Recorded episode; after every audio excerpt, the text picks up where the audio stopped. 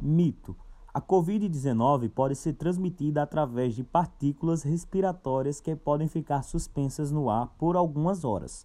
Por isso, é importante o uso da máscara. Assim, evitamos a dispersão destas partículas no ambiente.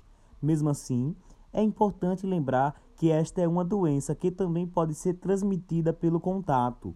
Portanto, a utilização exclusiva da máscara, sem a higiene das mãos e do ambiente, não é suficiente para evitar a transmissão e consequente contaminação das pessoas. Fonte: Hospital Moinho dos Ventos.